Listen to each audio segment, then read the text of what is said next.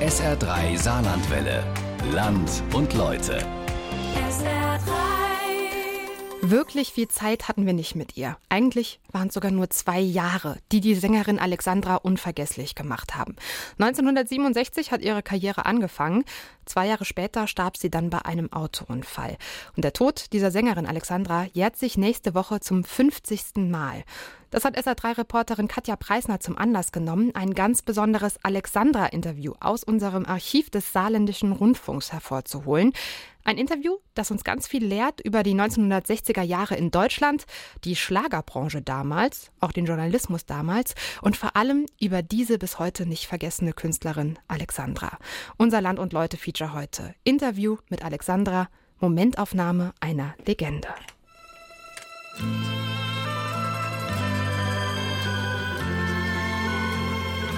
Sehnsucht. Sehnsucht, Sehnsucht, das Lied der Tiger. Ja, ist eine hübsche Schnulze. Sehnsucht heißt ein altes Lied der Tiger. Und was ist da mit Seele, Engagement und so hinter dem Titel stehen? Auch, ja, das war es jetzt vorbei. Sehnsucht hat sich ausgesüchtet. Nur komm, Moment. Ja, Momentchen jetzt, weil ich, nie, ich kann nicht das sagen, was ich möchte, Druckmann. Das, das ist aber nur die. Habe ich ja schon gebracht. Gut verkauft. Schluss, Ende. Sie war ja eine Chansonsängerin und Sehnsucht war für sie ja so ein Popelschlager. Deswegen mochte sie das Lied nicht und hat damals sogar das Studio verlassen, wo sie das singen sollte. Kam dann irgendwann eine Stunde, als sie durch den Regen gelaufen ist, wieder zurück und hat das Ding in einem Rutsch darunter gesungen und damit wurde sie richtig erfolgreich. Ja. Richtig erfolgreich war Alexandra genau zwei Jahre lang. Vom Sommer 1967 bis zu ihrem Tod im Sommer 69. Ein Kind, unsere Stadt. Eine schlanke junge Frau mit dunklen, meist eher kurzen Haaren, die mit außergewöhnlich tiefer Stimme traurige Lieder sang. Mein Freund der Baum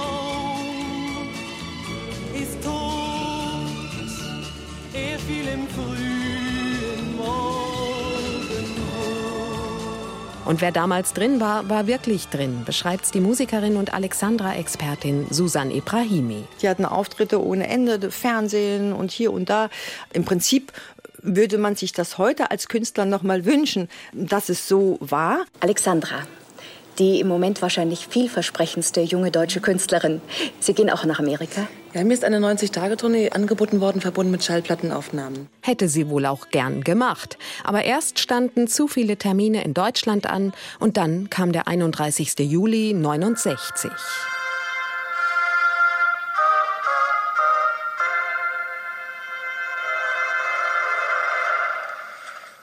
Chansonsängerin Alexandra ist bei einem Verkehrsunfall in der Nähe der schleswig-holsteinischen Stadt Heide tödlich verunglückt. Mit 27 Jahren starb Alexandra bei einem Autounfall, um den sich bis heute Mordgerüchte ranken. Auch ihre Mutter starb dabei, nur ihr kleiner Sohn überlebte. Alexandras Platten verkauften sich danach noch besser und zu ihrem Erbe gehören auch der erste Ökosong, eine Bresche für Singer-Songwriterinnen und ein spannendes Interview im SR-Archiv. Druck Brands, der Regisseur großer Fernsehshows, rief mich eines Tages an und sagte, du, kannst mir mal ein Interview machen? Ich sage, ja, klar, mit wem? Na, mit Alexandra. Aber weißt du, es muss was Besonderes sein, nicht so was Übliches. Ich sage, wie meinst du denn das? Was, wo sie wirklich aus sich herausgeht. Naja, wann? Äh, Dann und dann abends. Ich sage, das geht schlecht, weil ich da zwischen heute und morgen das Abendmagazin moderiert habe bis 23 Uhr. Naja, kommst du vorbei, der wohnt in Klein-Blittersdorf, halb zwölf bist du da. Interview mit Alexandra. Momentaufnahme einer Legende. Ein Feature von Katja Preisner. An einem Herbstabend 1968 trafen sich Alexandra, der Europawellenjournalist Axel Buchholz und SR-Fernsehregisseur Truck Brands. Brands brauchte Statements der Sängerin für ein halbstündiges Fernsehporträt in der ARD. Er wollte nur den Ton, man musste Alexandra nicht reden sehen, und er nahm mit einem Tonbandgerät im heimischen Wohnzimmer auf, weshalb der Klang oft verzerrt und damit unbrauchbar ist. Das Dokument im Archiv ist eine Stunde lang, aber an den vielen Schnitten merkt man, dass die Sache länger gedauert hat. Axel Buchholz ist der einzige noch lebende Teilnehmer der Runde. Und als politischer Journalist brachte er das Gespräch damals flott auf das Dauerthema in Alexandras Musik, die Russland-Romantik. Waren Sie mal in Russland jetzt nach dem Krieg? Ja, ich habe eine Tournee gemacht im letzten Jahr mit Hasi Osterwald. Was hat Ihnen denn in Russland besonders gefallen? Die Menschen. Die Menschen sind einfach und natürlich geblieben und haben Gemüt. Aber andererseits ist das nicht ein seltsamer Kontrast zwischen netten, natürlichen Menschen und einem politischen System, was einem nicht gefällt? Das ist es zweifellos, aber politisch will ich mich gar nicht äußern und manchmal, also, mich, also ich will mich nicht politisch äußern, ganz bestimmt nicht. Warum wollen Sie sich politisch nicht äußern? Meine Meinung ist einzig die, meine politische Meinung, dass der Mensch frei leben muss. Andererseits aber gibt es, nee, das, ich, ich fange mich an zu vergaloppieren, ich mache nicht mehr mit. Stopp, abschalten, Druck. Ehrlich, also nicht politisch, nee, ich will nicht politische Fragen. Ich werde auch Fuchsteufelswild in Radiointerviews. Ich mache da nicht mit. Einer von mehreren vergeblichen Versuchen, Alexandra politisch zu befragen. Ich habe überhaupt keine Zeit, mich mit solchen Dingen zu beschäftigen. Ich texte, ich komponiere. Ich, Politik kann mir gestohlen bleiben. Ja. Sie sagen, Sie können sich nicht mit Politik beschäftigen, weil Sie keine Zeit haben. Wofür brauchen Sie denn Ihre Zeit?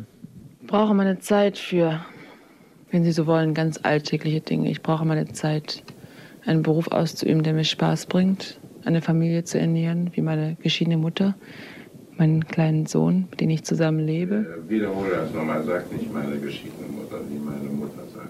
Wie meine Mutter, dann denkt die, die ist unehelich und die hat, die hat keinen Mann, der für sie sorgt. ja, genau, genau. Das, das war ja damals noch eine Riesenkatastrophe. Geschiedene Frauen waren ja sowieso unten durch. Noch schlimmer waren uneheliche. Ne, deshalb hat sie auch, glaube ich, so darauf bestanden zu sagen, mein Kind hat ja einen Vater. Ingrid Peters, Sängerin, SA3-Moderatorin und Branchenkennerin, hat sich das Interview angehört. Sie war so bedacht darauf, das Richtige zu sagen. Das hat mich erschüttert an manchen Stellen. Wenn Sie jetzt daran zurückdenken, damals verheiratet, heute geschieden, was würden Sie sagen, war es richtig? Unbedingt, es war richtig. Ich würde es immer wieder so tun. Er würden auch immer wieder heiraten? Nein. Wollen Sie wieder heiraten? Wenn ich kein Kind hätte, würde ich dazu neigen, strikt Nein zu sagen, obwohl man das nie vorher wissen kann. Andererseits wieder zu sagen, das Kind braucht einen Vater, ja, das ist ein gängiger Begriff, hat auch für und gegen. Nur um des Kindes willen zu heiraten, damit ist dem Kind nicht gedient. Aber das ist irgendwo ein Gesichtspunkt. Äh, ein Kind braucht auch heute noch einen Vater und wird nicht in der Gesellschaft vollgenommen, wenn es keinen Vater hat. Das ist nicht wahr. Mein Kind hat ja einen Vater. Ein Vater, der in den USA lebt, hat nicht so viel von seinem Vater wie andere Kinder. Das ist das wirklich Bedauernswerte an der ganzen Sache. Und damit war das Interview im Bereich Privates angekommen. Axel Buchholz wollte unter anderem wissen, ob Alexandra gerade verliebt ist und auf welchen Typ Mann sie steht. Das sagt doch alles was über einen Menschen aus und über eine junge Sängerin auch. Und ich habe mir wahrscheinlich gedacht, vielleicht sagt sie dazu was. Wollten Sie denn ein Kind haben in Ihrer Ehe?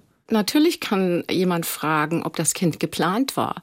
Man muss es aber auch im Kontext sehen. Wir reden nicht von 1990, wo die Frauen entschieden haben, ob sie ein Wunschkind haben wollen oder nicht. In den 60er Jahren und Anfang der 70er war das nicht so. Da war Pille ein ganz heikles Thema. Viele Kinder sind ungeplant auf die Welt gekommen. Und ich finde, in diesem Kontext gehört sich auch diese Frage nicht. Selbst meine Mutter, die drei Kinder schon geboren hatte, hat gekämpft und hat keine Pille gekriegt. Nein, ich wollte so jung nie ein Kind haben. Das kam alles völlig überraschend, die Ehe und das Kind und auch die Scheidung. Ich habe nichts vorher geplant, es kam einfach. Ich bin heute sehr glücklich, dass es so gekommen ist, aber ich war damals derartig jung und ich war nicht mal nach Jahren so jung. Ich habe einfach noch so jung empfunden und so jung gedacht, dass es mich zuerst sehr überrannt hat. Ich war schon verheiratet, aber ich habe es überhaupt nicht begreifen können, dass ich jetzt ein Kind kriegen würde und eine Verantwortung, eine echte bekommen würde. Schlafen, nur schlaf, mein Kind, schlaf ein.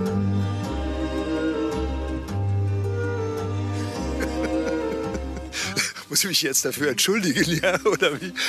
Aber ähm ich war ja unglaublich bin immer noch bei einigen Älteren bekannt dafür, dass ich so ein bisschen direkt gefragt habe und nicht äh, nach der Norm gefragt habe.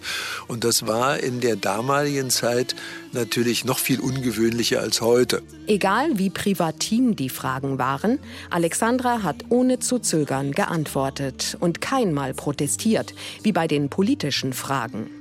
Axel Buchholz weist auf eine Besonderheit seines Interviews hin.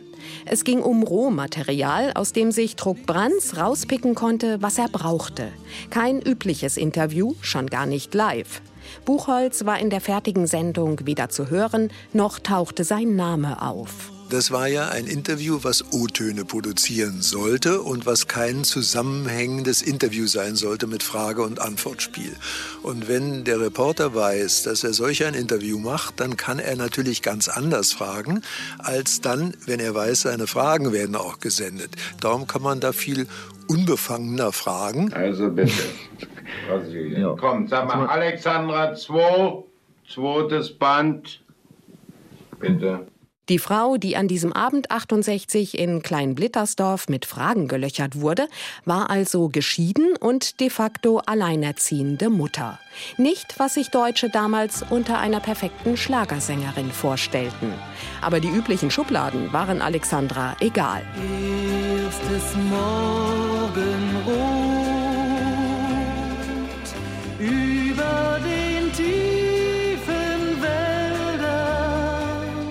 Es gab drei Frauen im deutschen Unterhaltungsbusiness, die damals eine etwas tiefere Stimme hatten.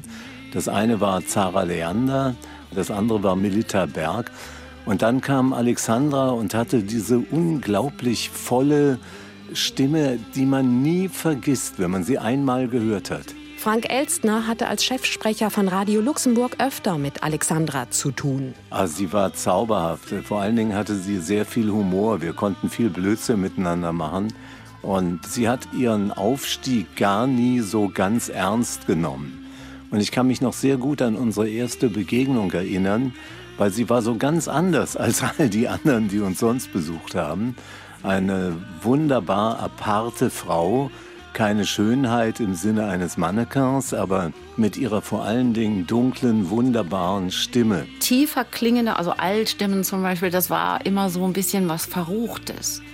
Hohe Stimmen klingen jung und man wollte ja die Jugend ansprechen, die sich damit identifizieren kann. Also hat man Altstimmen quasi mehr oder minder aussortiert. In der Zeit war Alexandra mit ihrer tiefen Stimme eine Ausnahmeerscheinung. Mademoiselle Alessandra. Erste Mal im Fernsehen, ja?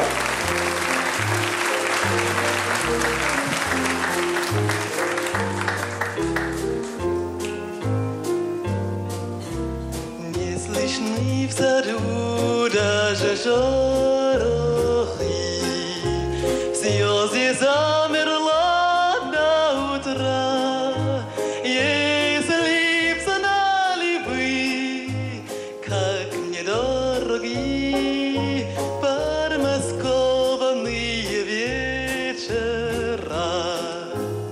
Diese Fernsehpremiere der Sängerin Alexandra fand in Saarbrücken statt, in der Gilbert-Bicot-Show des Saarländischen Rundfunks im Juli 67.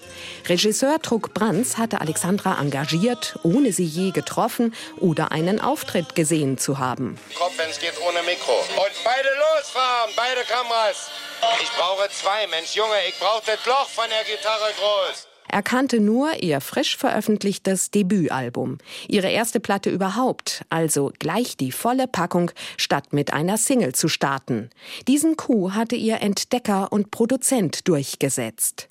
Alexandras Geschichte lässt sich nicht ohne die Namen wichtiger und schwergewichtiger Männer erzählen. Alexandra war drei, viermal bei uns in Luxemburg. Beim ersten Mal kam sie mit ihrem damaligen Produzenten, mit Fred Weyrich. Erinnert sich Frank Elstner. Und ganz im Hintergrund arbeitete ein Mann, der damals der vielleicht wichtigste Promoter in Deutschland überhaupt war, Hans R. Bayerlein.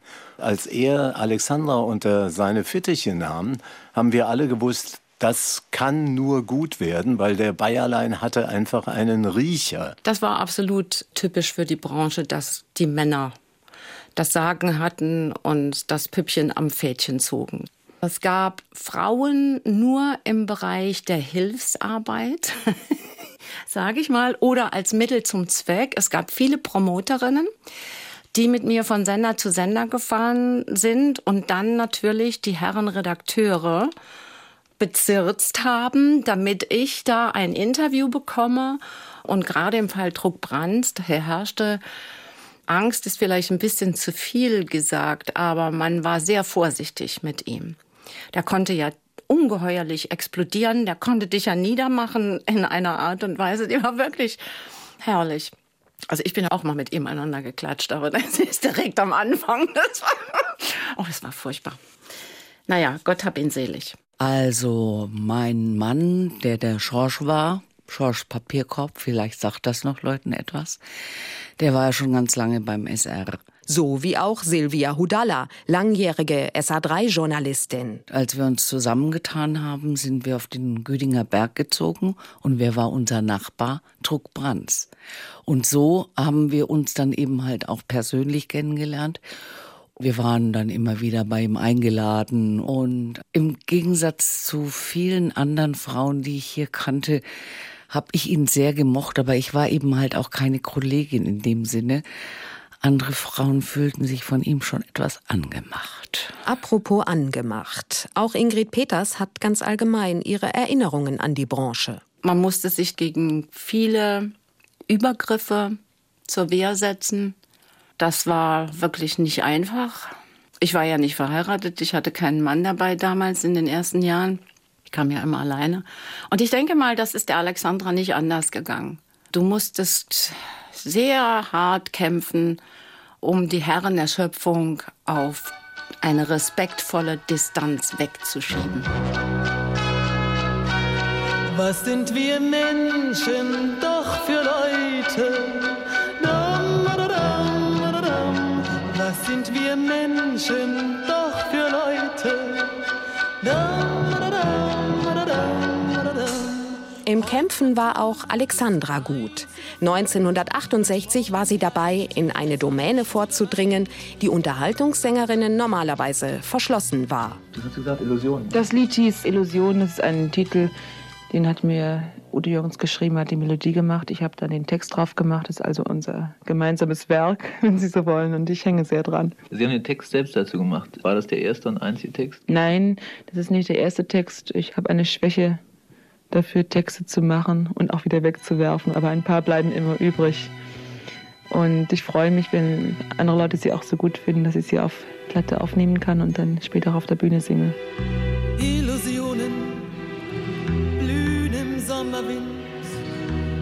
Blüten, die so schön, doch so vergänglich sind.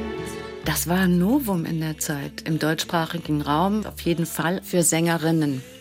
Es gab ja auch nicht so viele Männer, die ähm, zu dem Zeitpunkt einen riesen Durchbruch hatten, weil sie selbst geschrieben haben, außer in der Liedermacher-Szene.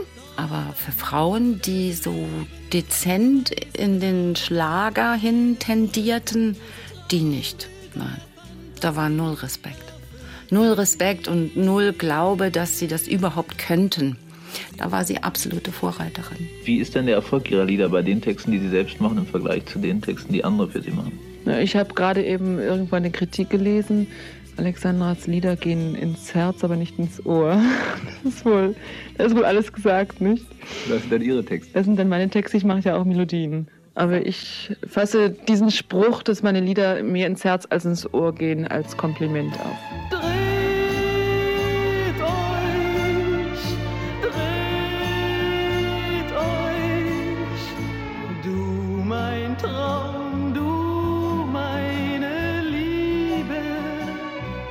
Diese Kombination von beiden, diese traurigen Texte, aber mit dieser bewegten Musik, also das ist so, so widersprüchlich ein bisschen.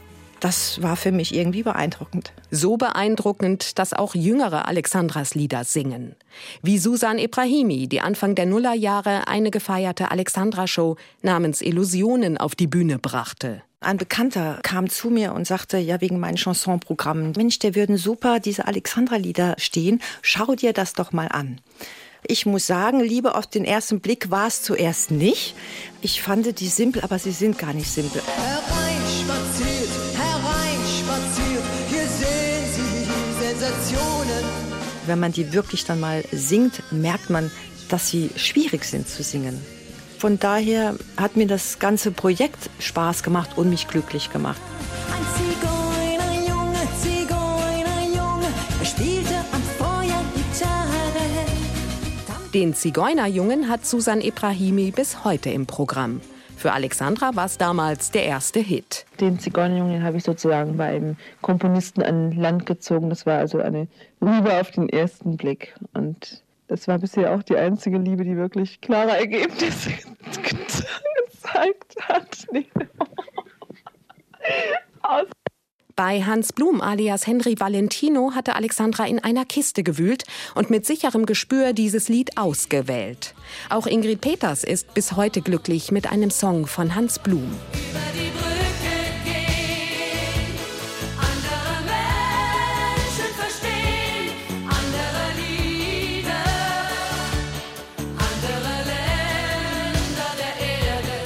Ihr Grand Prix-Song von 86, einer der wenigen ihrer früheren Songs, die sie liebt. Auch Ingrid Peters wollte weg von Texten, die andere ihr schrieben und die ihr selbst fremd blieben. Das ist zum Beispiel auch einer der Gründe, warum ich 86, 87 dann irgendwann gesagt habe, so bis hierhin und kein Stück weiter, ich will raus aus dieser Branche. Finanziell war es hart, aber Ingrid Peters kam mit eigenen Songs zurück.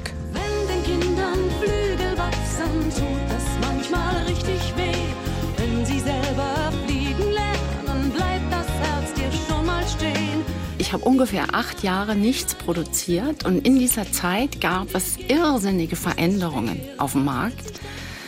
Die Plattenfirmen sind kaputt gegangen, die großen Studios gab es nicht mehr, die Musiker wurden autarker, das heißt, die haben sich selbst ein kleines Mischpult gekauft haben, in ihrem eigenen Keller ihre Produktionen gemacht und sind dann mit den fertigen Produktionen zu den Plattenfirmen gegangen und haben die dort abgegeben. Der Musiker hat dann entschieden, ich mache das, ich mache das. Eine der ganz erfolgreichen, die ich da nennen kann, die auf einmal da waren, das ist P. Werner. Ich baue auf deine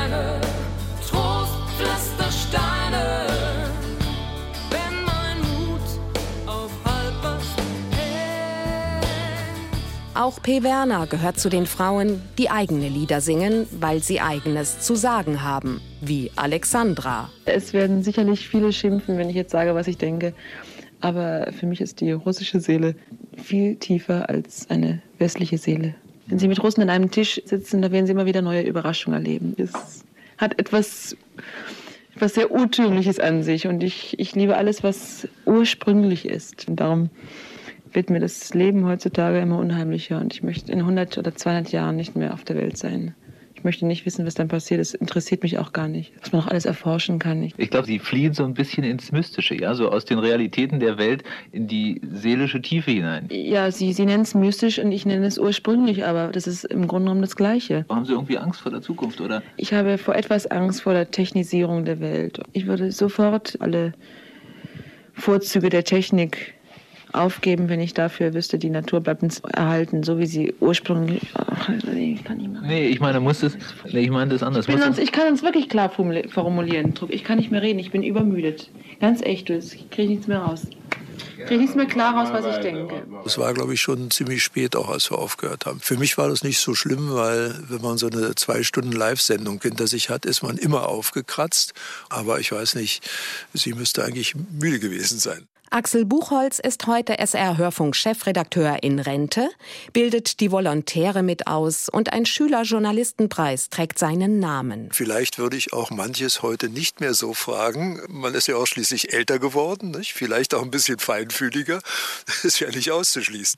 Alexandra Porträt in Musik lief im Mai 69 in der ARD und ist auch heute noch tolles Musikfernsehen. Axel Buchholz sagt, er habe den fertigen Film nie gesehen. Anders Silvia Hudalla, die Ex-Nachbarin von Regisseur Truck Brands. Man hat keine Viertelstunde bei ihm zu Hause gesessen und dann ging es wieder los um Alexandra und dann noch fünf Minuten und dann ist er in sein Archiv gegangen. Der hat ja ein Riesenarchiv gehabt, wo er sogar eine Mitarbeiterin beschäftigt hat. Und dann hat er eben halt eine Videokassette reingeschmissen.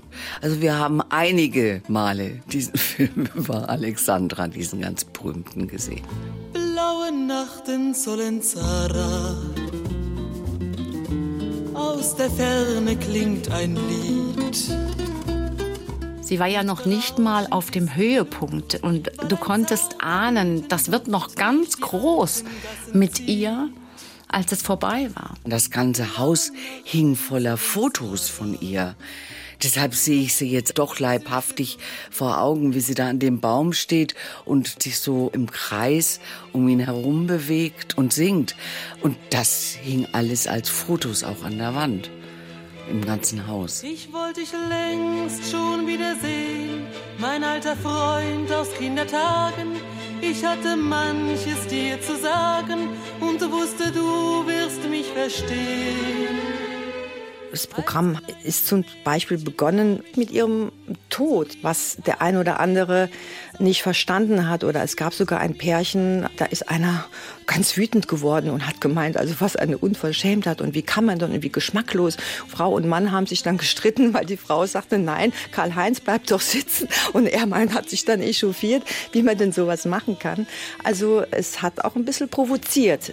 Aber das war meine Absicht. Ich wollte am Ende des Konzertes, dass sie wieder lebendig ist. Wir hatten auch Veranstaltungen. Die letzte, die ich mit ihr zusammen gemacht habe, war wenige Tage vor ihrem Tod in einem Hotel in Bad Godesberg. Und da hatte sie vor 150 Leuten auch so einen Riesenerfolg. Man merkt immer sofort, wenn Menschen klatschen, ob die klatschen aus Höflichkeit oder ob sie wirklich begeistert sind. Und als ich wenige Tage später erfahren habe von ihrem Tod, da war ich so betroffen, das konnte ich überhaupt nicht glauben, weil für uns war sie einfach als Künstlerin eine der Unsterblichen. An einem Baum in dem Park der großen Stadt. Am Ende des Interviewbands hat Alexandra zu fast allen Songs aus der Fernsehsendung etwas gesagt. Plus zu einem Lied, das nicht vorkam. Das einzige, das in der Interviewaufnahme auch zu hören ist. Offenbar war eine Schallplatte aufgelegt worden, damit sich Axel Buchholz einen Eindruck machen konnte oder musste. Dass ihr Lied nicht ausgewählt worden war, hinderte die Komponistin Alexandra nicht, es zumindest an diesem Abend 68 im Hause Brands aufs Programm zu setzen. Das ist Ihr Lieblingstitel. Ja, der Traum vom Fliegen ist mein Lieblingslied. Ich habe geschrieben vom Blatt, aber eigentlich das Blatt, das bin ich. Das, was das Blatt erlebt, das ist mein Leben. Ich finde, man, man soll sich nicht immer fortträumen, sondern soll einmal glücklich und zufrieden sein dort, wo man ist. Denn das, was danach kommt, das muss nicht immer unbedingt schöner sein, auch wenn es im Moment so scheint. Unser Land und Leute Feature heute Interview mit Alexandra, Momentaufnahme einer Legende von Katja Preisner.